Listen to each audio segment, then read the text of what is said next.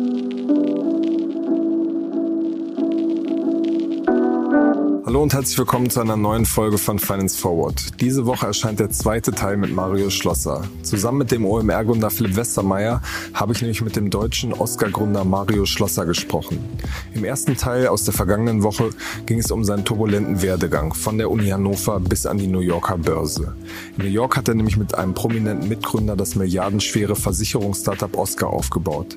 Der zweite Teil heute dreht sich jetzt nochmal um den 10 Milliarden Geldtopf, den sein Mitgründer Josh Kushner verwaltet verwaltet, der beispielsweise bei Trade Republic investiert ist, aber auch bei vielen anderen internationalen Startup-Wetten. Außerdem erzählt Mario, warum er ein Kryptoskeptiker ist und warum er glaubt, dass die hohen Startup-Bewertungen bald runtergehen müssen. Viel Spaß damit! Und nochmal ganz kurz zu dem Thrive. Ich meine, das ist jetzt ja nicht deine Baustelle, aber der, der, nur weil das wahrscheinlich jetzt bei einigen Hörern die Frage kommt, ähm, das hat sich jetzt auf 10 Milliarden erhöht, da der Fonds. Das ist jetzt ja schon eine Dimension, selbst in heutigen Zeiten, die gigantisch ist. Ähm, was hat dazu geführt, dass Thrive so krass gewachsen ist, also dass der auf einmal so viel Geld da jetzt nebenher verwaltet? Also der war, ich will mal sagen, zwei Sachen. Zum einen der richtige Riecher ähm, in Bezug auf Investitionen. Ähm, also ich glaube, der hat ich weiß schon, wie wir äh, in 2014 oder sowas saßen wir irgendwie in bei Thrive und ähm, haben irgendwas über Oscar diskutiert, aber es war spät abends und da haben die diskutiert damals, ähm, ob sie in Spotify noch mehr investieren sollen. Da war, glaube ich, Spotify irgendwie schon 5 Milliarden oder sowas. Und ich als Ingenieur dachte irgendwie, no fucking way. Like, wie, die, ist total logisch, dass die, dass die ähm, Record-Labels denen irgendwann das Wasser abgraben werden, das irgendwie selbst machen werden, Apple und Google werden das machen und so weiter.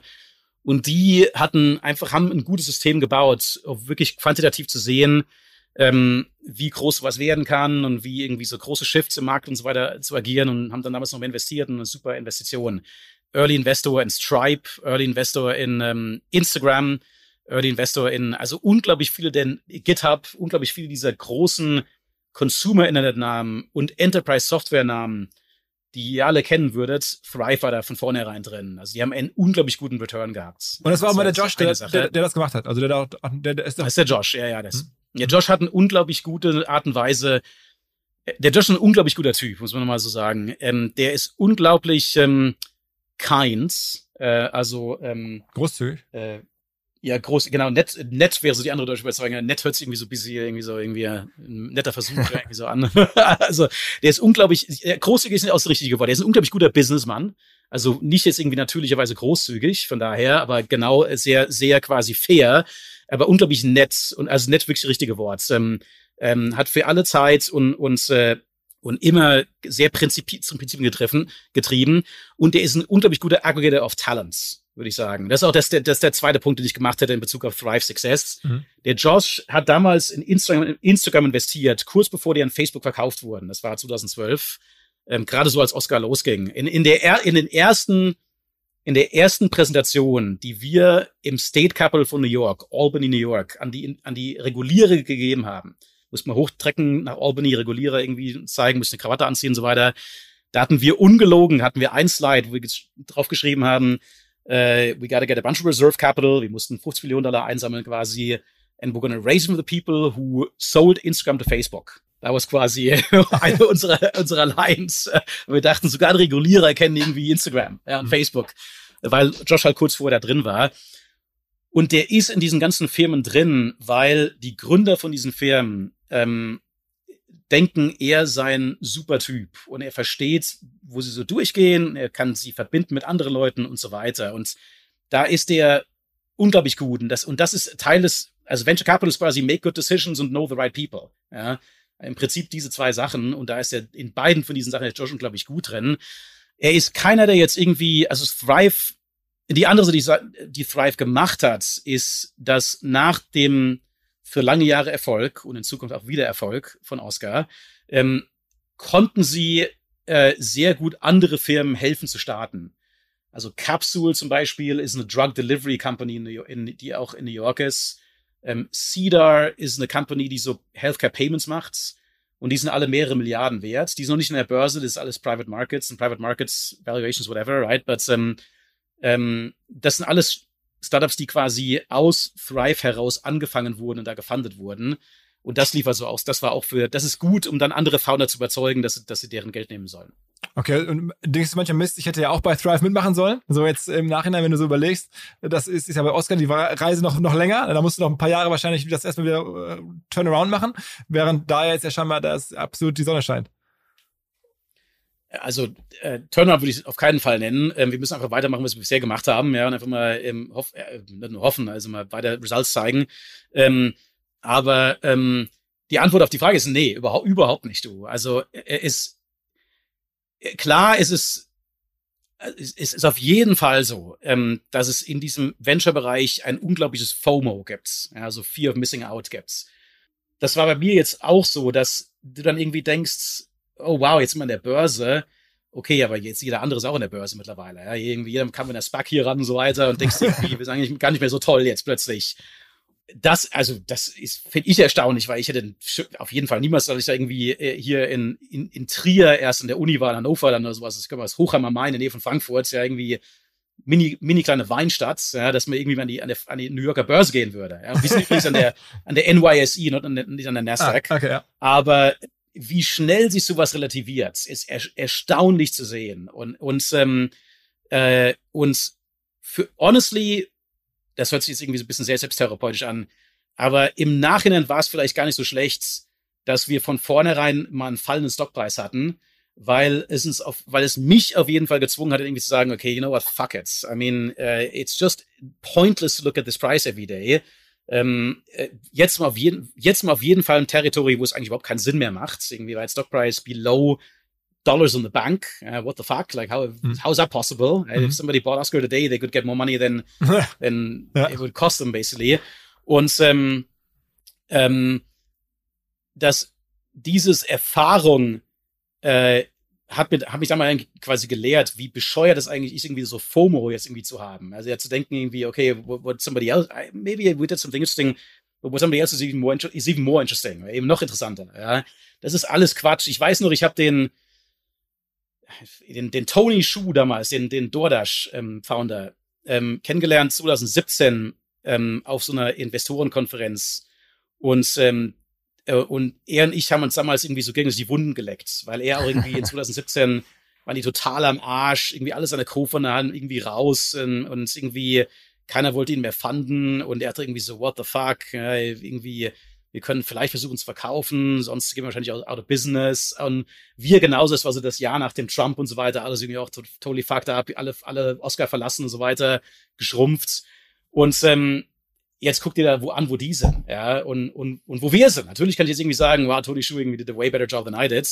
Ähm, und ist viel reicher als ich. Irgendwie kann er für sein Penthouse kaufen in New York und hat irgendwie sehr viel Geld übrig honestly ist mir mittlerweile scheißegal. Also da, da jetzt irgendwie das zu gucken, das wird sich alles wieder ändern.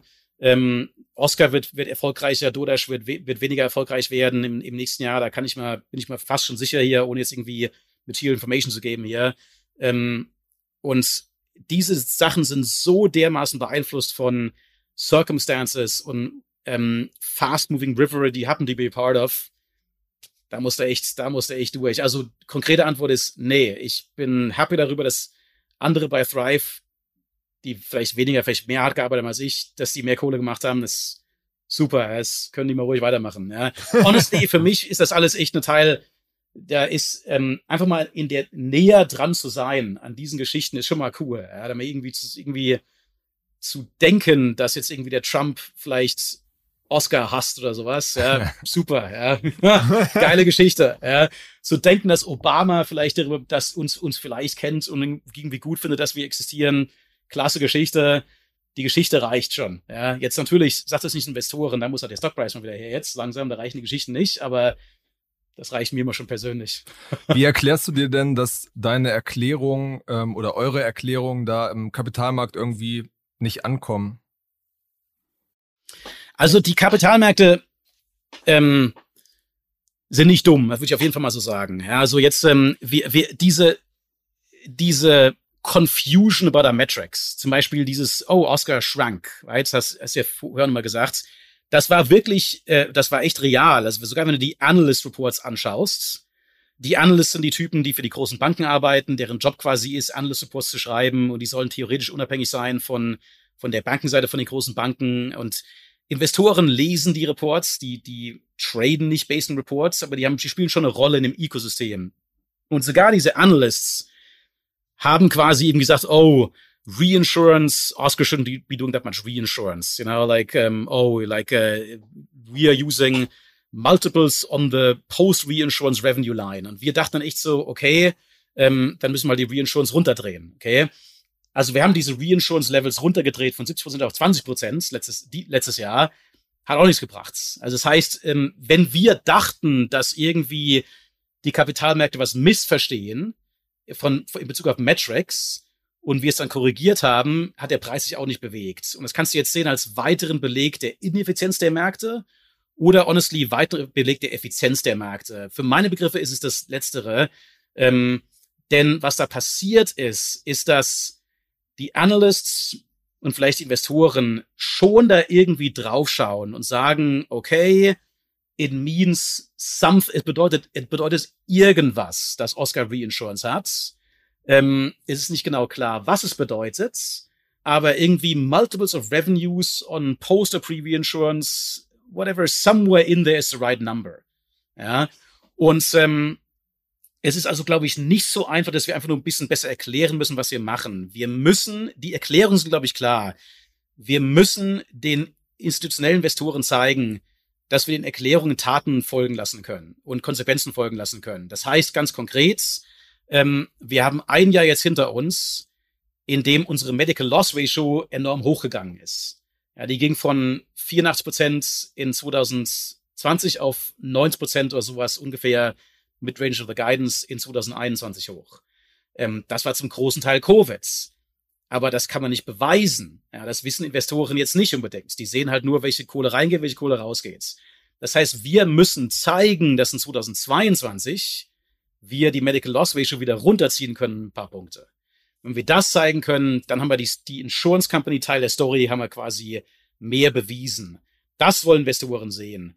Die andere Sache ist, ähm, dass wir enorm gewachsen letztes Jahr, aber in diesem Wachstum wieder die Kosten hochgegangen sind.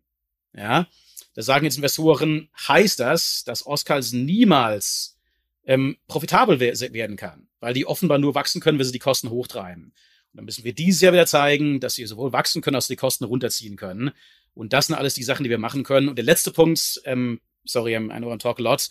Der letzte Punkt ist, ein großer Teil der Oscar-Story, ähm, der quasi Investoren viel mehr interessiert, als wir eigentlich so ähm, merkten vor dem Börsengang, ist die Tatsache, dass wir für uns selbst quasi unsere eigene Infrastruktur gebaut haben und dass wir diese Infrastruktur benutzen können, um andere quasi auch so in, zu Insurance Companies zu machen. Ja, also das ist ein Riesenteil ähm, des Grundes, warum wir eigentlich überhaupt zuerst mal zu Oscar geworden sind. Also mal ganz einfaches Beispiel, ähm, das Payment-System ähm, von einem von den großen äh, Versicherern in den USA, Anthem, das ist einer von den großen fünf Insurers in den USA. Das heißt Claim System, Claim System heißen die Payment-Systeme hier, Claim System of the 90s, weil es in den 80er Jahren gebaut wurde und die dem quasi einen zukunftsträchtigen Namen geben wollte. Ja, und es ist heute noch deren Claim-System. ja, ähm, es ist enorm viel COBOL, eine uralte Programmiersprache, noch in diesen Systemen drin. Und wir haben quasi bei Oscar wirklich, und da sind wir auch, in, da sind wir einzigartig drin in Bezug auf alle öffentlich gehandelten Insurance Companies. Bright Clover, die haben alle nicht ihre eigenen Systeme. Lemonade vielleicht so ein bisschen. Wir haben unsere eigenen Systeme für all das gebaut. Und wir haben vor etwa drei Jahren angefangen, zwei Jahren angefangen, diese Systeme auch an andere Versicherer aus abzu, abzugeben. Ja, also quasi, ähm, quasi äh, zu sagen, wenn du ein Versicherer bist, du hast ein Scheißsystem, kannst du Oscar benutzen, darauf aufbauen. Oder wenn du ein Krankenhaus bist und du willst mehr äh, dafür bezahlt werden, deine, deine, deine Patienten gesund zu halten, statt die zu behandeln, wenn sie krank sind. Also quasi Zahlungen zu shiften da, brauchst du auch Insurance Infrastructure. Und das haben wir quasi gebaut. Also so ganz, ganz simplified. Es gibt kein Stripe für Healthcare. Wir haben quasi die Infrastruktur, um das zu ermöglichen. Und das ist, was wir jetzt heute, heutzutage Plus Oscar nennen, Plus Oscar nennen. Ähm, also quasi mehr ein Infrastruktur Software as a Service Player zu werden und weniger eine Insurance Company. Und da haben wir etwa fünf Clients, äh, mit denen wir das machen, haben aber jetzt seit Börsengang keine neuen mehr announced, weil das längere Sales Cycles sind. Und da haben wir eine sehr gute Pipeline, wie wir auch immer gesagt haben. Aber das ist eine andere Sache, wo Investoren einfach von uns bisher nichts gesehen haben. Und wenn wir da jetzt mal ein, zwei Deals rausbringen würden, würden Investoren sofort sagen, okay, I get it. Oscar could be doing this, they could be doing this, or they could be doing this. The data points I have are here. And I have a vague data point here. Wenn wir jetzt irgendwie Data Point hier und hier und hier, können die bitte sagen, oh, na, jetzt verstehe ich das mal, wie das funktioniert hier. Die können das wirklich und das ist, das ist quasi der, die Sache und da müssen wir halt drauf hinaus. Hast du denn irgendwie Angst, dass sich gerade der, der Wind an den Börsen so ein bisschen gedreht hat und generell Tech äh, langfristig äh, schwieriger wird? Also Wachstums- und Tech-Companies, da ist ja in den vergangenen Wochen in der überall die Kurse ziemlich abgespiert, wegen auch der, der Zinsangst. Ähm, ja, machst du dir da irgendwie Sorgen, dass das langfristig so weitergeht? Ja und nein. Sorgen für Oscar nicht, weil wir halt das, ich glaube schon das Glück hatten, im Nachhinein eben wirklich an einem guten Punkt zu gehen. Und wir haben, also wir, wir wollten damals eine Milliarde einsammeln in dem, in dem Börsengang. Und ich habe dann allen Bankern gesagt, am Abend vorher, wenn du den finalen Preis festlegst, get the absolute maximum you can get. Äh, wir haben dann eineinhalb Milliarden eingesammelt quasi, weil wir halt wirklich dachten, hey, I don't give a shit about the I mean, it's not true about the price. Like we give a big shit about the stock price. Um, but I don't give a shit about if the pop is going to be this or that.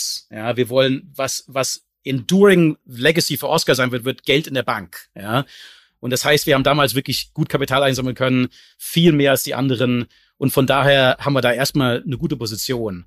Ähm, und sind nicht so wie andere, die später im Jahr kamen, dann zu wenig eingesammelt haben und dann jetzt dann wirklich dieses Jahr, denen könnte das Geld ausgehen das ist viel gefährlicher. Also das ist das Gute an der Börse, dass der Börsenkurs selbst eigentlich deine Business Strategy nicht beeinflusst, direkt, indirekt natürlich schon, weil du zeig, weil du halt zeigen musst, dass du, dass du was kannst, aber direkt nicht. Du musst jetzt nicht irgendwie, ist nicht so wie wenn deine Sales runtergehen, dass du irgendwie Leute rausschmeißen musst.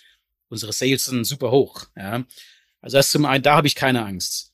Ich denke auf jeden Fall, ähm, dass diese Value, äh, gut, ich weiß, habe keine Ahnung, was passiert in den, in den Macro-Markets. Das sage ich mal ganz klar.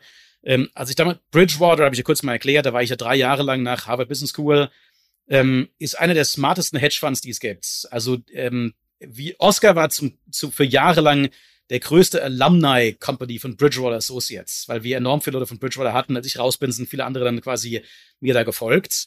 Bridgewater ist also echt quasi nur irgendwie so Rockgitarristen, die auch unglaublich schlau sind oder irgendwie so Typen, die schon früher irgendwie äh, Crossword-Puzzles an die New York Times submitted haben und so weiter. Ja, also so totale Think Tank mit MIT irgendwie Quantum Physics Scientists und so weiter. Und bei und Bridgewater war, ist ein Global Macro Funds, das heißt, die die betten auf alles in der Welt. Ähm, für einen Teil, ich glaube in 2010 merkten wir plötzlich, dass wir, ähm, das kann ich glaube ich heutzutage sagen, wir wachten eines Tages auf und haben gemerkt, scheiße, Bridgewater ist 30 Prozent des gesamten Marktes für den Neuseeland-Dollar. New Zealand Dollar. Also die, die Neuseeland hat der einen Currency, called New Zealand Dollar. Und 30 Prozent des ganzen Currency-Marktes war Bridgewater. Ja, weil der irgendwie einen Indicator zeigt, der, die hatten irgendwie hohe Zinsen oder sowas, dann irgendwie Carry Trade und Zeugs. Und ähm, da muss halt schon wieder raus, weil dann bist du zu viel davon. Ja. Und Bridgewater hat richtig gelegen in 51 Prozent, etwa 52 Prozent aller Bets, die sie in jedem Jahr placen, also across Oil und US Treasury Bonds und DAX in Deutschland und irgendwie Brazilian Real und so weiter, nur etwas mehr als die Hälfte aller Bets haben die richtig gelegen. Das heißt, es ist komplett, wenn die irgendein Founder erzählt, was irgendwie im Stockmarkt passiert, dann die reden, die rauchen irgendwie alle was Gutes. Ja? Ähm, von daher, das habe ich keine Ahnung. Es könnte runtergehen, könnte hochgehen, keine Ahnung. Ähm, wenn ich ich glaube auf jeden Fall, ähm, dass die Private Market Valuations runterkommen müssen. Da sehe ich überhaupt keine andere Wahl. Also diese riesen Divergence between Public Market Valuations und Private Market Valuations, die man im letzten Jahr gesehen hat und die jetzt nochmal noch mal stärker wurden, auch in den letzten paar Wochen jetzt, wo die, wo die Aktien auf jeden Fall gefallen sind von den Tech von den, von den Startup-Tech-Firmen, ähm, das kann nicht so bleiben. Es kann nicht sein, dass irgendwie im Private Market jeder fünf Milliarden wert ist und im Public Markets jeder ein Milliarde wert ist. Das ist total lachhaft. Ja. Ähm, also da gehe ich auf jeden Fall davon aus, dass es runterkommen wird. Ich kann dir sagen, was ich, was ich auf jeden Fall sagen kann mit, mit Authority, ist, dass die Conversations mit Investoren im, Markt, im, im Markt, dass die komplett sich geändert haben. Vor einem Jahr ist alles über irgendwie Growth, alles irgendwie Growth, Wachstum vor einem Jahr, alles irgendwie, oh, Disruption Story, Multiple Revenues und so weiter. Jeder Investor fragt dich jetzt, will die, werden die Unit Economics funktionieren? Und wann wirst du aufhören, Geld zu verbrennen? Jeder Investor fragt dich das. Und ähm, das kann sich auch wieder ändern. Also dass das, ich weiß damals noch, als WeWork sein IPO abgesagt hat, ähm, im September 2019, hatten wir auch eine Phase, wo jeder Investor gesagt hat, oh, this is the big change. Von jetzt an ist alles erstmal hier auf Profitability aus umgemünzt. Und dann kam die Pandemic, dann kam irgendwie Money Printing und irgendwie Stimulus und so weiter. Und es ging wieder von vorne los. Also das kann man einfach schwer sagen, wie sowas funktionieren wird. Ich weiß noch, ich war auf einer Tiger Global, ist ja auch eine der Investor ja. Investoren mittlerweile. Konferenz habe ich gesprochen ähm, in 2011, ähm, noch damals für Vostu, für die Gaming Company, habe ich eine Präsentation gegeben. Da war einer da, glaube ich, damals aus dem Bush White House noch irgendwie, deren, deren Economic Advisor sowas. Und der sagte damals schon irgendwie, oh, the bad times are coming, it's all gonna, like, like we had a couple good years after the financial crisis, now everything's gonna contract. 2011. Ja, also zwischen 2011 und 2021 ist ja alles irgendwie in, in Venture Capital ist alles irgendwie verzwanzigfacht oder sowas. Ja. Also, ähm, aber es ist momentan sind wir in einer Phase, in der jede Public Company zeigen muss, funktionieren die Unit Economics und wann wirst du profitabel werden. Und das wird auch, wenn das länger so weitergeht, wird das zurückfließen auf die Private Markets. Und ich sage dir noch eine letzte Sache darin, da bin, da wäre ich enorm froh. Weil momentan ist es echt so, dass ähm, diese Fear of Missing Outs hat jeder. Du kannst in New York um die Ecke laufen, wenn du irgendwie aus Oscar rauskommst und es gibt dir jemand sofort 10 Millionen Dollar. Das ist überhaupt keine Frage. äh, wenn du irgendwie Director, VP oder bei Oscar warst, ähm, wir haben im Talent Market eine super good Reputation, weil halt den Investoren im Healthcare-Bereich klar ist, hat bisher, hat, keiner hat irgendwie diese Plumbing, diese, diese Klempnerarbeit gemacht, die wir gemacht haben im Healthcare-System, ja, mit diesem Tech-Bands, den wir so haben. Ähm, und da, egal was der Stockprice da jetzt macht, Investoren denken, na, das, wo wir, das, wo wir fanden, wenn Leute rausgehen aus Oscar. Und das kann nicht so weitergehen, weil ähm, diese Startups werden nicht alle irgendwie Milliarden wert sein. Und das andere ist halt irgendwie Cryptocurrency, finde ich alles total lachhaft, was da passiert. Und ähm, dass da irgendwie Leute enorm viele Kohle machen können, das muss sich auch mal ändern, weil das zu Verzerrungen führen wird im Talent Markets oder schon führt.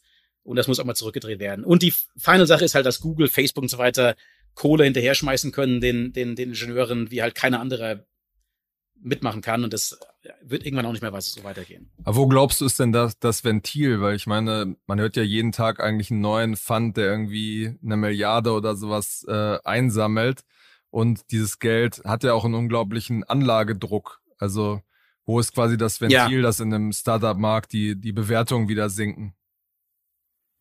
Das ist das Problem. Also du hast genau die richtige Dynamik da angesprochen solange noch viel Kohle ist in den Private Market Funds, werden die Private Market Values auch nicht runtergehen. Die konkrete Dynamik kann ich, das halt wusste ich, wusste ich vorher auch so nicht, aber du kannst, ist, mittlerweile gibt es ja ganz viele Crossover-Investors. Co2, Tiger, ja, alles quasi in beiden Märkten drin, ja, Private und Public.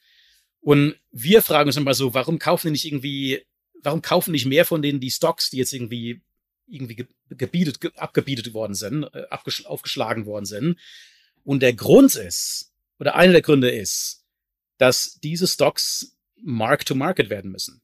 Also das heißt, wenn du ein, wenn du ein Hedgefonds bist und du hast irgendwie Public Market Company Stocks, hast du jeden Tag einen Preis. Und du musst Mark-to-Market machen. Und das heißt, dein Portfolio wird runtergehen und wird hochgehen. Ja. In Private Markets geht das Portfolio eigentlich nur hoch. Weil Private Market Companies darauf conditioned sind, zum einen, dass sie lieber keine Kohle annehmen werden, wenn die Valuation runtergeht. Und zum anderen, ähm, und das lief vor ein paar Jahren schon mal, und da glaube glaub ich wieder zurück in die Phase jetzt, du enorm viele Sachen einbauen kannst in eine Private, Private Market Fundraising Rounds, die Investoren viel Protection gibt, aber die nicht in der Valuation auftauchen. Also wenn du mal genau schaust, gibt es enorm viele Startups mittlerweile, die irgendwie auf dem Papier drei Milliarden wert sind, aber die irgendwie eine zwei Milliarden Liquidation Preference haben. Ja, also die quasi irgendwie eine Milliarde eingesammelt haben auf einer 2x Liquidation Preference und irgendwie alle möglichen IPO-Ratches drin haben. Das heißt, die Investoren kriegen quasi ihr Geld zurück, selbst wenn die Company irgendwie drei Milliarden wert wäre im, im IPO. Äh, und sonst niemand anderes kriegt überhaupt erstmal was. Wenn die, die Company muss über drei Milliarden rübergehen, also heißt the value of the equity, common equity zero. Und ähm, das sind alles Sachen, die Private Market Valuations quasi künstlich noch hochhalten werden, glaube ich. Ähm, da wäre ich enorm vorsichtig als jemand, der in, in eine Company reingeht und irgendwie denkt, I'm gonna get percent of percent of equity and whatever, that's what I'm gonna get from the company. Weil man das oftmals nicht versteht als Ingenieur oder sowas, als irgendwie als Co-Founder versteht es oftmals nicht. Und ich wäre auch vorsichtig irgendwie als neuer Founder, der jetzt irgendwie sofort 100 Millionen einsammeln, weil diese Liquidation Preference kriegst du nicht mehr weg. Ja, da bist du sofort irgendwie drin, drin gelockt. Liquidation Preference heißt, dass die ersten ja. ähm, dass die ersten 100 Millionen oder sowas an, an Investoren zurückgehen. Aber, aber, das heißt ja eigentlich, wenn man jetzt sozusagen deine, deine Einschätzung hört, als, als Kleinanleger jetzt oder als Normalanleger, ähm, der jetzt ohne große irgendwelche Write-Downs oder Write-Ups oder sowas denkt, einfach nur irgendwie Geld verdienen möchte, dass es attraktiv sein könnte, jetzt in die gerade heruntergebieteten oder eine, äh, eingebrochenen Tech-Aktien rein zu investieren. Also in dem Sinne ist ja rein schon makromäßig hergeleitet vielleicht Oscar ein gutes Investment. Also ähm, jetzt, ich soll als CEO sollte ich nicht über Oscar reden ähm, und Stockprice da natürlich. Ähm, irgendwie SEC und so weiter, Public Company Regulation. Allgemein gesehen ähm, ist das keine schlechte Idee, mal zu gucken, welche von den Co Companies sind alle indiscriminately gefallen. Das sehen wir genauso. Also wir haben Companies in unserem Bereich, die haben irgendwie SEC Investigations gegen sie. ja, und irgendwie Department of Justice Investigations. Und die sind genauso viel oder gefallen wie wir. Das macht überhaupt keinen Sinn eigentlich, weil völlig anderes Risikoprofil. Von daher kann ich, würde ich schon sagen, ähm, dass man schon schauen könnte, wer ist gleich viel gefallen wie andere vom Peak und wo ist vielleicht die Story doch noch anders von dem, was man so irgendwie lesen kann, wenn du mal S1 liest und wenn du mal irgendwie Public Filings liest und so weiter. Das ist, glaube ich, schon keine schlechte Idee. Da so ein bisschen, da, da ist schon, da wird sich Spreu vom Weizen auf jeden Fall trennen. Äh, wir werden hart daran arbeiten, dass Oscar eine von den Weizen ist. Hoffe ich, dass das mal richtig ist, die mhm. von den beiden hier. Ja. ähm, aber ähm, äh, da gibt's auf jeden Fall Opportunities, glaube ich. Ähm, ich würde nicht jetzt irgendwie in, glaube ich, in neue Börsengänge reingehen, weil da die, die, die Banks mittlerweile zu gut sind mit Investoren, da nochmal den Preis zu pumpen ähm, und der äh, und die Banken mittlerweile zu gut, zu sehr gelernt haben, dass da die, die ersten so quasi Pops, dass sie nicht, dass sie nicht bergab gehen. Also da jetzt irgendwie auf Robinhood reinzugehen und zu sagen, I'm gonna be part of the IPO, das halte ich für eine schlechte Idee. Ja, das ist, also das ist ja so eins von diesen Democratization of in Investment of Everything, Robinhood und Public.com und so weiter, die jetzt irgendwie ermöglichen, da jetzt in, in IPOs zu kaufen, würde ich auf keinen Fall machen. Mhm. Mhm. Also wenn da, da, da sind die, ja. Nochmal, also super spannend. Also weil, meine, gerade auch, weil jetzt wir über Oscar hinaus ja viel von dir lernen können, was du da du sozusagen am ganzen Herzen der auch dieser ganzen Investorenszene drin bist. Ähm, äh, Nochmal ganz eine operative Frage, weil was mich interessiert bei Oscar ist, wenn man nur sechs Wochen Marketing machen kann. Wie macht man das denn eigentlich? Also, das heißt, ihr pumpt das ganze Marketingbudget in diese sechs Wochen rein und dann macht ihr irgendwie offensichtlich kein Sponsoring, weil das geht ja nicht für sechs Wochen, sondern dann macht man irgendwie alles in Google, alles in YouTube, alles in Fernsehen. Wie macht man das dann? Ja, das ist da, so, also wir, wir, wir sind mit, so, also ein Ort, in dem wir wirklich geschrumpft sind, und das, das war auch eine große Diskussionssache im S1 und so weiter, ist New York. Wir sind in New York, weil wir ein paar Jahren noch irgendwie 50.000 Mitglieder, mittlerweile sind wir unter 20.000. Und das ist, ähm, deliberate, weil New York eben einfach kein guter Health Insurance oder Healthcare Market ist. Es ist zu sehr reguliert und auf die falsche Art und Weise.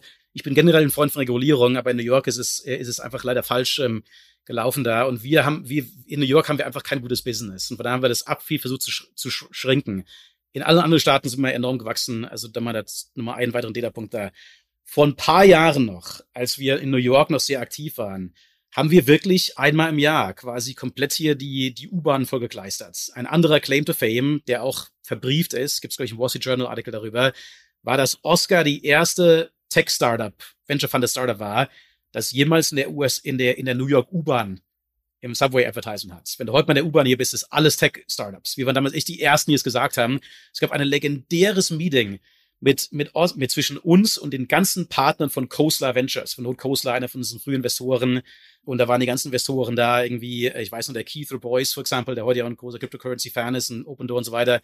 Und die haben uns damals, die haben uns fast gefeuert, weil sie sagten, you guys are fucking idiots for advertising the subway, nobody does that, that's a dumb idea, you should have to be doing everything online. Also alles irgendwie Google Ads und so weiter. Und wir dachten damals echt, Insurance ist eine Sache, die du nicht irgendwie einfach nur kaufst, damals noch zumindest, wenn du irgendwie eine Online-Ad klickst. Das war damals auch genau noch so. Und es war wirklich so, dass, ähm, dass New Yorker noch heute Oscar oft irgendwie kennen. Oh, you guys are one with the Subway Ads. Ihr seid die Leute mit den mit irgendwie der U-Bahn ähm, wo wir schon seit fünf Jahren nicht mehr gemacht haben. Und das ist halt genau ein, ein, Punkt darin, dass wir echt enorm präsent waren in vier Wochen und dann nie wieder danach. und ähm, also das ist eine komische Sache an, an, an unserem Marketing. Mittlerweile machen wir es ein bisschen cleverer. Wir haben da so Brand Marketing ähm, unter den Jahren verteilt. Wir können mit unseren Ärzten so ein bisschen mehr machen. Und wir haben halt ein bisschen mittlerweile ein großes ähm, äh, Broker- und Agentennetzwerk, äh, was auch sehr ironisch ist, weil wir eigentlich dachten, oh, Oscar Online Everything, ähm, der größte Teil von Oscar momentan wird von Agenten verkauft. Und ein Grund, ein Grund ist, dass ähm, ein Großteil der Leute in dem Obamacare-Markt sind ähm, niedrigeres Einkommen, Leute im niedrigeren Einkommenbereich. Das sind Putzkräfte, es sind ähm, ja, quasi Halbtagsrestaurantkräfte und so weiter. Ähm, äh, und in USA ist es nochmal ein sehr viel niedriger Einkommenslevel als in Deutschland zum Beispiel. Also in USA ist irgendwie größere, höheres Average in Deutschland, äh, niedrige Volatility. Wenn ich Amerikaner mich fragen, explain Germany, sage ich mal, higher average, lower volatility, America, lower average, higher volatility. Ja? das ist eine sehr simple Formel. Und ähm, diese niedrigen Einkommensleute, die kannst du echt am besten erreichen, wenn du irgendwie jemanden hast, der in die lokale Kirche geht und den quasi irgendwie schönen Stand hier, Oscar im Hintergrund, irgendwie Aufkleber verteilen und irgendwie sagen, hey, ja, ich habe eine tolle Insurance Company für dich hier. Und so verkaufen wir einen großen Teil der Policen. Also gar nicht ganz ironisch. Also eher offline tatsächlich am Ende. Ja, du kannst auch super einfach online kaufen. Da haben wir auch super easy Roman Flow. Aber der Großteil ist echt offline. Okay, also das heißt, irgendwie auch euer Marketing fließt dann in solche Maßnahmen, in die, in die Leute, die dann genau. wieder in den Kirchen stehen oder irgendwie im Zweifel in die genau. U-Bahn, dann irgendwie nicht mehr in New York, sondern woanders, ähm, also aber weniger in, in Google ja. und Facebook. Genau, gibt ein geiles Video, wo ich, ähm, es war vor zwei Jahren, ähm, war ich in Miami. Miami ist ein Riesenmarkt für uns ähm, und äh, die größte, die Ag größte Agenten down there heißen Las Padrinas, the Godmothers. Okay, es sind zwei Frauen, die waren vorher irgendwie so AIG ähm, Life Insurance Agents, haben dann ihre Obamacare ähm, Firma gegründet und verkaufen Policen da unten für alle Insurance Companies. Und die haben quasi so 400 Leute, die für sie arbeiten. Die machen einmal im Jahr machen die so eine Tagung und die singen dann auf der Tagung. Die möchte so gestanden irgendwie so hier so ähm, irgendwie so äh, irgendwie hier so äh, Macarena gemacht oder sowas. Ja, und ich dann auf der Bühne oben drauf irgendwie mit herumgetanzt und irgendwie so ähm, Oscar erklärt, ja, so im gebrochenen Spanisch. Und äh, weil halt das echt das so, das ist das Agent, das ist Distribution-Netzwerk. Ja, das sind irgendwie super Folks on the grounds in Churches, Community und so weiter. Aber sag mal, was mich jetzt gerade bei deiner New York-Erklärung noch ähm, überrascht hat, ist, ihr seid von 50.000 wieder runtergegangen. Das heißt, ihr habt schon auch ziemlich viel Churn. Ich hätte jetzt gedacht, wenn man einmal eine Versicherung verkauft oder gekauft hat, dann ist es zumindest in Deutschland mein Gefühl, dann ist man da locked in für Jahre oder Jahrzehnte vielleicht. Bei euch scheint es ja schon sehr volatil, dass man da irgendwie nach einer gewissen Zeit wieder rauschurnt genau das ist einer der großen Fragepunkte der, der ähm, Public Markets. Und auch mit Recht. Also wenn jetzt mal, ich, was ich mir nie erklären kann, ist, warum Companies wie Chime und ähm, irgendwie die Neobanks, No Nubank, whatever, warum die so, warum die so einen riesen Valuation Gap zu uns haben. Das verstehe ich überhaupt nicht, weil Banking way more competitive is than Insurance. Äh, Goldman Sachs ist, ist, ist, ist eine viel intelligentere Company als jetzt irgendwie die US Health Insurance oder sowas. No offense. Ja. Ähm, und die müssen mit denen competen. Und ein Grund ist, dass eben, wenn du mal so einen Bank-Account hast, bist du wahrscheinlich erstmal für eine Weile drin. Für meine wird es das auch irgendwann wieder ändern, by the way. Wenn jeder, jeder mal irgendwie fünf Banken, Neobanks hat, dann kannst du auch sehr schnell dazwischen und hinterher wechseln. Aber im Obamacare Markets war das in den letzten Jahren so, dass der Churn, ähm, dass, dass es einige Leute gibt, die wirklich so sagen, give me the lowest price and I don't care about the rest. Und die wechseln dann quasi Jahr für Jahr. Das eine Folge, eine Sache. Die andere Sache ist, dass eben Leute Obamacare nur kaufen können, wenn sie von ihrem Job keine Versicherung bekommen. Und es gab viele Leute, die irgendwie quasi irgendwie ein Jahr mal irgendwie Freelancer sind, dann wieder für Google arbeiten, dann wieder Freelancer und die kommen dann quasi raus aus Oscar, kommen wieder rein in Oscar und so weiter. Da sehe ich die Märkte hintrenden zu mehr Retention. Und wir wollen auch zeigen, dass wir nochmal eine höhere Retention haben von, von den Sachen, die wir so machen. Das ist eine andere Sache. Du hast ja früher gefra vorher gefragt, was irgendwie wir so sehen als Impact. Wir sehen ganz klar, wenn du in Oscar Virtual Primary Care drin bist, also in Oscar Hausarzt hast oder sowas, hast du eine höhere ähm, Stickiness als, als wenn du das nicht hast. Und das sind so Sachen, wo wir uns herauslösen können, glaube ich. Und ähm, je mehr der amerikanische Markt in Richtung auf Individualisierung geht, also je mehr auch irgendwie Firmen sagen, kauft doch einfach mal hier im offenen Markt Oscar oder sowas, desto mehr können wir unsere Kundenbasis quasi bauen und verteidigen. Und das ist, also ist ein, ist ein guter Punkt. Okay, okay. Okay, also ich glaube, Kaspar, wir überziehen hier maßlos, weil es so spannend ist. Äh, Im liebsten, äh, ich glaube, wir müssen auch so langsam zum Ende kommen. Ich würde noch alle, eine, eine allerletzte Frage, weil das irgendwie wir gerade so ein bisschen äh, fast schon ungewöhnlich war. Denn die meisten, mit denen wir sprechen aus der Tech-Branche, die sind natürlich auch immer so super krypto-bullish. Ne? Jetzt hast du gerade so ein bisschen angedeutet, gerade im Nebensatz, oh, das muss ich aber wieder ein bisschen runterkommen. Und da, äh, es klang so, als, als wenn du so ein bisschen einer wärst, der, der jetzt nicht so auf diesem äh, Mainstream-Tech-Krypto äh, ist das neue Gold und das wird jetzt alles auf 100.000 gehen, ähm, sondern dass du da ein bisschen skeptischer bist. Keine Laseraugen, ja? Wenn man als, genau, kein wenn man als Deutscher, wenn man als Deutscher kein wenn man als Deutscher kein Skeptik ist, ähm, ja. dann bist du ja nicht richtig Deutsch, ja. Also, ähm, das ist, also ich, ich habe ein tiny authority, glaube ich, um über Krypto zu reden. Okay, ist small, aber existiert, glaube ich, schon. Die Arbeit, die wir damals in Stanford gemacht haben, das war 2001, 2002, 2003, so in dem, in dem Bereich. Wir haben, das war so der, der Zeitpunkt, an dem ähm, die ersten Peer-to-Peer-Netzwerke quasi populär wurden. Also ähm, Napster natürlich, kennt ihr ja auch noch. Ja. Irgendwie Kazaa war damals sehr populär, irgendwie hier File runterladen von irgendwie Kumpels, die irgendwie auf dem Peer-to-Peer-Netzwerk sind und so weiter. Und das war alles populär, als man nach Stanford kam. Und ein Kumpel von mir, der, der dort ein PhD damals machte und der dann eine Firma an Google verkauft hat und mittlerweile dann im MIT war und so als Professor und so weiter. Und ich haben damals uns einen Algorithmus ausgedacht. Weil ich habe damals angefangen daran zu arbeiten, wie man eigentlich in Chaotic Networks, also Peer-to-Peer-Networks, Daten speichern kann. Also was quasi irgendwie so ein Netzwerk, wo irgendwie alle äh, spontan erscheinen können und wieder verschwinden können und so weiter. Du hast keine Kontrolle über die Connections dazwischen. Wie kannst du da das Data discovern? Also wie, wenn, natürlich kannst du, wenn du irgendwie tausend Computer hast, kannst du alle tausend fragen, aber das scaled nicht. Das ist quasi lineares Scaling. Das wird viel zu lange dauern. Die Idee, die ich damals hatte, war quasi so einen riesengroßen multidimensionalen ähm, äh, Würfel zu bauen. Ja, dann kannst du quasi zeigen, dass das logarithmisch skaliert und so ein Zeug und äh, und so weiter. Und dann die Folgeidee davon war dann, das war mit meinem Kumpel dann, dass wir gesagt haben, okay, in so einem Netzwerk, wie kannst du quasi Trust erzeugen zwischen zwei Computern, die sich nicht kennen?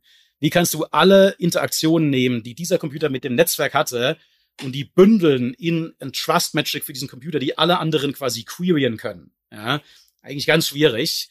Und äh, da haben wir damals einen Algorithmus entwickelt, der heißt Eigentrusts. Und das ist auch eins der, das ist eins der ähm, meist zitierten Paper in, in den letzten, glaube ich, 20 Jahren oder sowas noch im Bereich Computer Science. Also für lange Jahre war das so im Top 30 aller Paper äh, mit dem BitTorrent Paper, mit dem ursprünglichen PageRank Paper von, von Google Foundern und so weiter. Das war so recht influential für, für eine Weile. Und es Eigentrust gibt es ein Wikipedia-Entry für. Ich habe mal gehört von meinem Kumpel, dass der Vitalik Buterin, der Ethereum-Founder, dass das eins von den Papern ist, dass er quasi als Reading Material Leuten gibt, die seine Foundation joinen. Ja, das Eigentrust Paper. Also es gibt, glaube ich, ein paar Cryptocurrency direkt auch aufbauen. Also diese Ideen damals waren wirklich so, ähm, Distributed Hash Tables und so weiter waren damals schon da. Und ich will auf keinen Fall irgendwie jetzt claimen, dass, ähm, dass wir hatten nicht die Idee, das irgendwie eine Currency umzutauschen. Ähm, das war leider die Idee, die wir nicht hatten. Aber ich kann dir sagen, wir haben damals sehr stark uns Gedanken gemacht, wie man das eigentlich kommerziell benutzen könnte.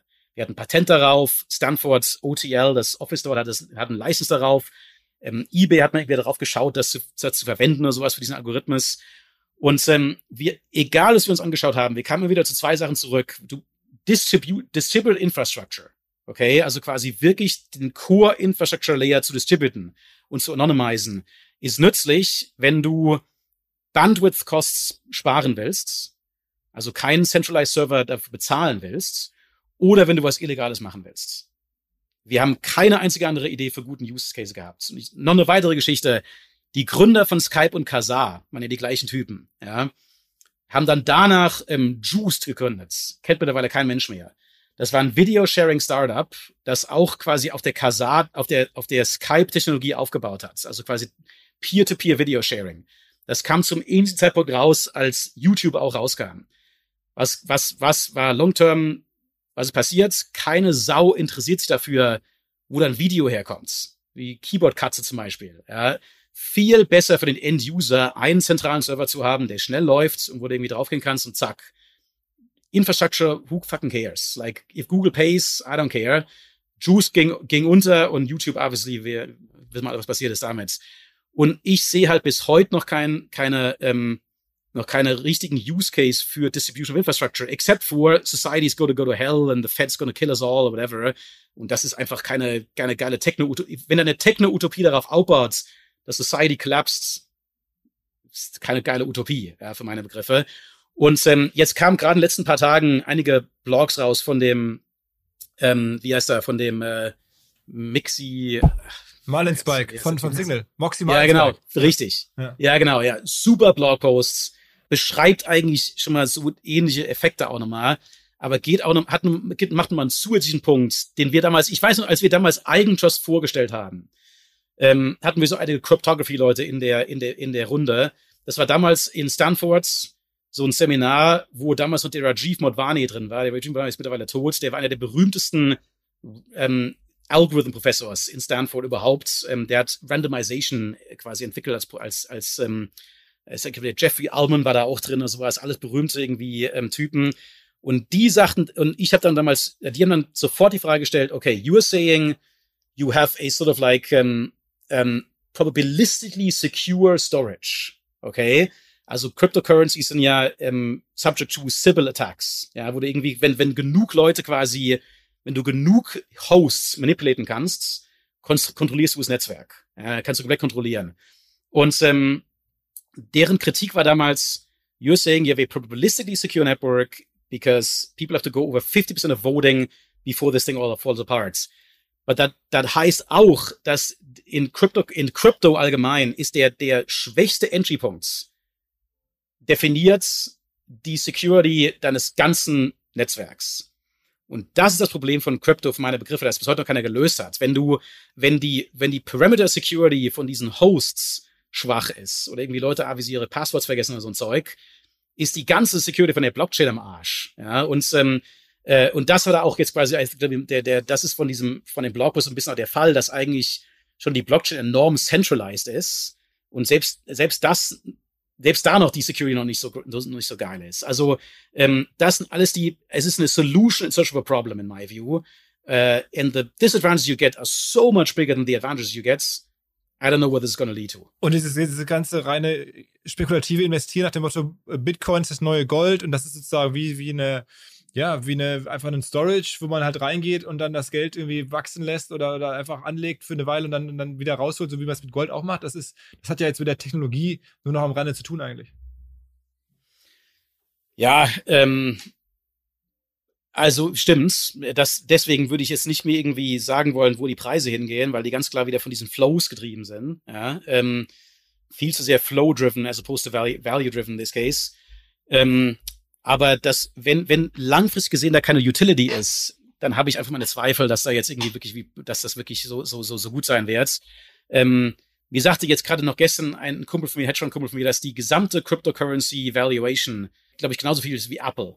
Ja, mhm. Apple irgendwie 3 Trillion oder sowas jetzt, ein Cryptocurrency mit 3 Trillion oder also von daher eigentlich nicht sehr viel. Und da jetzt zu sagen, oh, that is already an asset class in of itself, bullshit. It's not an asset class. Mhm. It's like one public stock. You know? ähm, also darauf würde ich mich nicht zu verlassen, dass es jetzt irgendwie schon, eine, äh, dass die asset class arrived ist und dass das nicht mehr weggehen wird und so weiter. Pff, genau, Apple genau in zehn Jahren wieder runter sein auf eine Milliarde oder sowas. Kannst, brauchst nur uns zu fragen. Ja. und NFTs oder sowas siehst du auch nicht als, als einen Anwendungsfall, ähm, der jetzt in den letzten Monaten zumindest populär war. Also ich dachte, ähm, okay, ich versuche das immer so ein bisschen zu combine, so Sachen, die ich, die ich so ein bisschen kenne aus meinem, aus meinem alten Leben. Im Gaming-Bereich, als wir damals unsere Games hatten, ja, also hatten irgendwie so, wir haben ein Farm-Game gehabt, ein Café-Game und so weiter ähm, Scarcity of Items, Digital Items, funktioniert auch damals schon. Also da jetzt irgendwie so eine ganz tolle Kuh zu malen, also was für eine Farm, die nur fünf Leute kaufen können, auf jeden Fall kriegst du da mehr Geld für, als für eine, für eine normale blaue Kuh oder sowas, oder schwarze Kuh oder so, naja. Ähm, also diese, die, so, so Assets, die was wert sein können digital, das glaube ich auf jeden Fall. Ähm, ich verstehe nicht, warum man dafür eine Distributed Infrastructure braucht. Das ist alles Core Gatekeeper. Ja, das sind alles irgendwie, klar, kannst du irgendwie in League of Legends ein, ein teures Item haben, aber League of Legends kann, das, kann das auch im Server runnen, der braucht keine Distributed Servers dafür. Ähm, die, die andere Sache, wo ich dachte, dass es interessant sein könnte für, für Distributed Infrastructure, wäre wenn du die Tatsache, dass deine Infrastruktur jetzt distributed ist und systematic ist, dafür benutzen kannst, um eine bestimmte Industrie ähm, mehr zu systematisieren. Okay, lass mal ein Exempel geben. Ich war damals bei Bridgewater in 2008, als das alles quasi in den Arsch ging, ja, die ganze Weltwirtschaftskrise und so weiter. Und Bridgewater war damals sehr vorneweg in Bezug auf, wie, wo das alles so hinführen würde. Die hatten sehr früh, hatten diese Calculations, dass das, die Bank Balance Sheets irgendwie ähm, ähm, bankrupt sein werden, wenn die Indexes weiter fallen und so weiter und irgendwie Liquidity Issues und so weiter.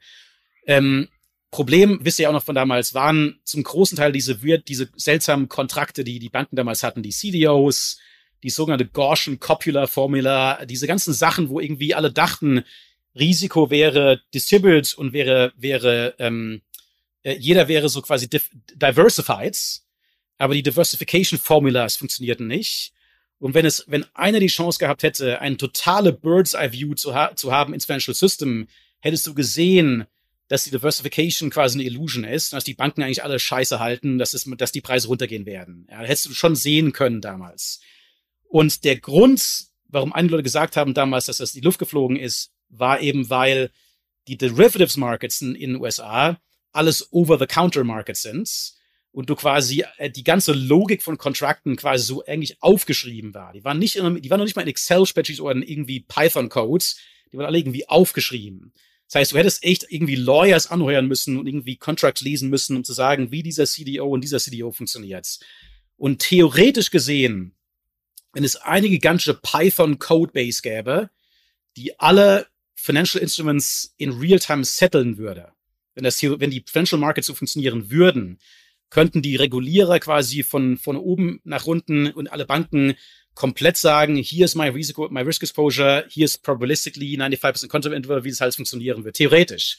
Und theoretisch könntest du das mit Ethereum, mit der Blockchain machen.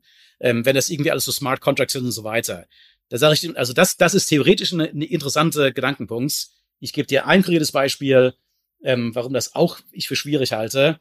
Und das ist das US Healthcare System. Das US Healthcare System könnte, könnte meiner Begriffe nach das größte System sein, größte Dollarvolumen sein, vier, vier, vier Trillion per year, das auch quasi komplett ähm, ähm, äh, Systematic Settlement hat. Das heißt, wir haben Contracts mit Hospitals und mit Physicians und so weiter, mit Pharma Companies, wo recht komplexe Regeln drinstehen. Und die sind alle standardisiert und die sind alle in Computercode und so weiter, in oft sehr alten Claimsystemen. Wie gesagt, Claimsystem of the 80s oder 90s, whatever, right? Aber die sind alle theoretisch quantifiziert in, in Computercodes. Und selbst im US-Gesundheitssystem ähm, hat man eine Auto-Adjudication Rate von etwa 85 Prozent. Das heißt, 15 Prozent aller Claim Settlements müssen manuell gemacht werden, weil irgendwie ein Arzt was falsch aufschreibt oder irgendwie irgendwie ein Code nicht stimmt oder irgendwie Transmission Error und so ein Zeug. Ja. Und für mich ist das ein Riesenbeispiel dafür, dass diese, diese Idee, dass man eine, eine Volkswirtschaft komplett in Python-Code umschreiben kann, total impraktikabel, wo wir momentan stehen. Und Ethereum hat für das Problem keine Lösung. Das ist eine Solution search for a problem. Da müsste man andere Lösungen zu bringen, zum Beispiel irgendwie bessere Code, irgendwie Documentation, also so ein Zeug. Ja. Also immer lang, lange Geschichte, aber. ja, fast einen zweiten Podcast hier. Ja, also, also man muss überlegen, ja. zwei, zwei Teilen, mal ist Wahnsinn. Also vielen, vielen Dank, was du da also auch an, sagen wir, längst über Oscar hinausgehende Erfahrung so reinbringst. Also es ist wirklich super. Ähm, ich glaube, wir brechen jetzt einfach ab, auch mit Respekt auf, für deine Zeit und ähm, ich gucke mal über drauf. Ja, ich sollte, glaube ich, mal wieder äh, hier mit Oscar weitermachen. Genau, genau, genau, genau, genau. Also da wollen wir auch nicht, nicht der wollen wir nicht schaden. Ähm, also vielleicht gibt es ja irgendwann mal die Chance in einem Jahr oder so auf ein Update und wir drücken natürlich die Daumen, dass, dass ähm, ja. ähm, das auch wieder nach oben läuft. Ähm, ja, also gigantisch. Ähm, jetzt haben wir alles geklärt. Ich weiß nicht, hast du schon mal jemals Taylor Swift jetzt auch wirklich getroffen? Das wäre eine letzte Frage, die ich habe. genau. Nee, noch nie. Nee, nee, nee. nee. Das ist die ganze Arbeit, alles umsonst. genau, ja, richtig, genau. Nee, nee, das war das einzige Ziel von Oscar. Ja, genau, genau. Also, also, Mario, vielen, vielen Dank. Ähm, die Deutschen sagen, die kochen alle nur mit Wasser. Das kann man gar nicht in Amerika übersetzen. Das ist, das ist so ein Spruch, den man, der echt total deutsch ist. Aber das stimmt kochen alle nur mit Wasser hier. Ja. so ist das. Ja. Okay, okay. Gut, okay. vielen Dank, Leute. Vielen, Sehr viel Dank, Spaß gemacht. Jo. Vielen Dank Alles für Gute. Zeit. Bis dann. Ciao. Das war das Gespräch mit Marius Schlosser. Nächste Woche geht es dann wieder mit einer regulären Folge weiter. Danke fürs Zuhören und bis zum nächsten Mal bei Finance vor Ort.